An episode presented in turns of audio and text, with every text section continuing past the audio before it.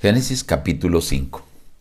Padre nuestro, queremos tener el privilegio de ser llevados al cielo, pero para ello entendemos que necesitamos iniciar a caminar contigo.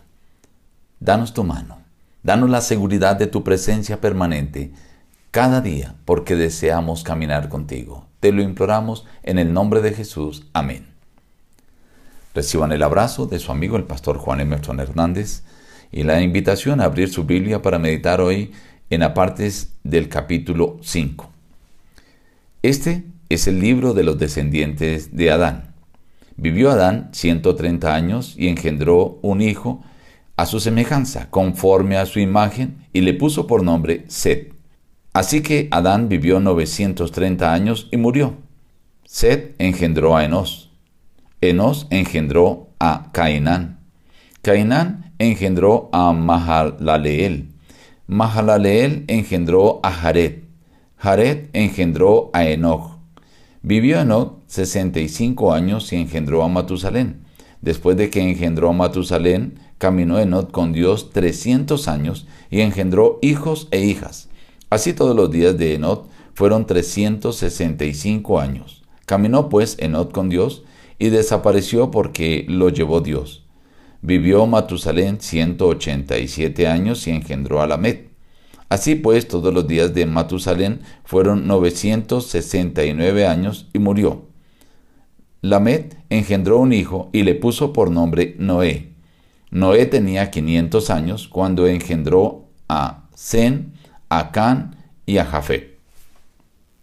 Todo lector de la Biblia cuando inicia a leer las historias de Génesis se entusiasma, pero a veces cuando llega al capítulo 5, que es genealogías, eh, se detiene o lo salta, porque le parece algo monótono el relato de la genealogía, donde dice el nombre del padre, cuántos años vivió, el nombre del hijo, cuántos años vivió después, que engendró más hijos y la edad a la que murió. Y al leer esto repetitivamente, pues a algunos les parece un poco monótono, pero aquí encontramos cosas interesantes. Lo primero es que los registros de la genealogía estaban escritas en un libro. Lo segundo, la edad de Adán. Adán vivió 930 años, que desde Adán hasta el diluvio, hasta Noé, hay 10 generaciones.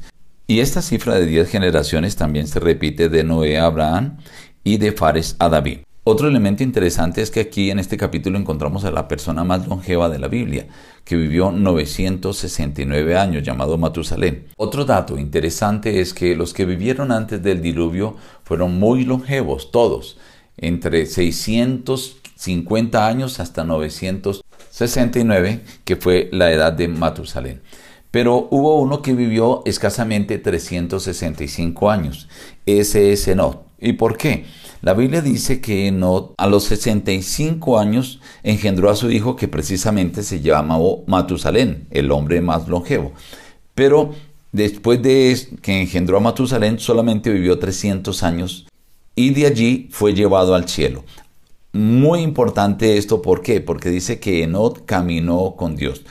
Aunque la Biblia dice después de que engendró a su hijo, caminó con Dios 300 años, realmente Enoch llevaba una vida de relación con Dios desde antes de engendrar a su hijo, a Matusalén. Tan solo que al engendrar a su hijo comprendió más la relación de padre-hijo y se unió más a nuestro Padre Celestial. El capítulo termina mencionando el nacimiento de Noé, y que a los 500 años de edad quizá fue el hombre que más esperó para tener a los hijos y engendró a Zen, a Can y a Jafet. El orden de la edad de los hijos, el mayor fue Jafet, el siguiente fue Zen y el menor fue Can. Así que si quisiéramos tener los hijos de Noé en el orden de edad, tendríamos que leer engendró a Jafet, a Zen y a Can. Y otro dato interesante es que de este capítulo deducen cuántos años hubo desde la creación de Adán hasta el diluvio. La totalidad de los años dependerá de la fuente de donde toman esta información. Si lo toman del texto hebreo o del texto samaritano, la cantidad de años va a estar cerca a los 1250 años. Pero si lo toman de las 70 o de la orientación de Josefo, es posible que pasen de los 2142 años. Al basarnos en los textos originales, podríamos llegar a 1656 años. Pero debemos tener en cuenta que la palabra engendró podría en algunos casos referirse no al hijo que nació inmediatamente, sino a un descendiente en términos más generales.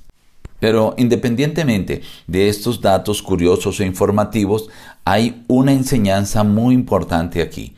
Después de leer los descendientes de Caín y lo maldadosos que fueron, encontramos a un personaje llamado Enod, que caminó con Dios.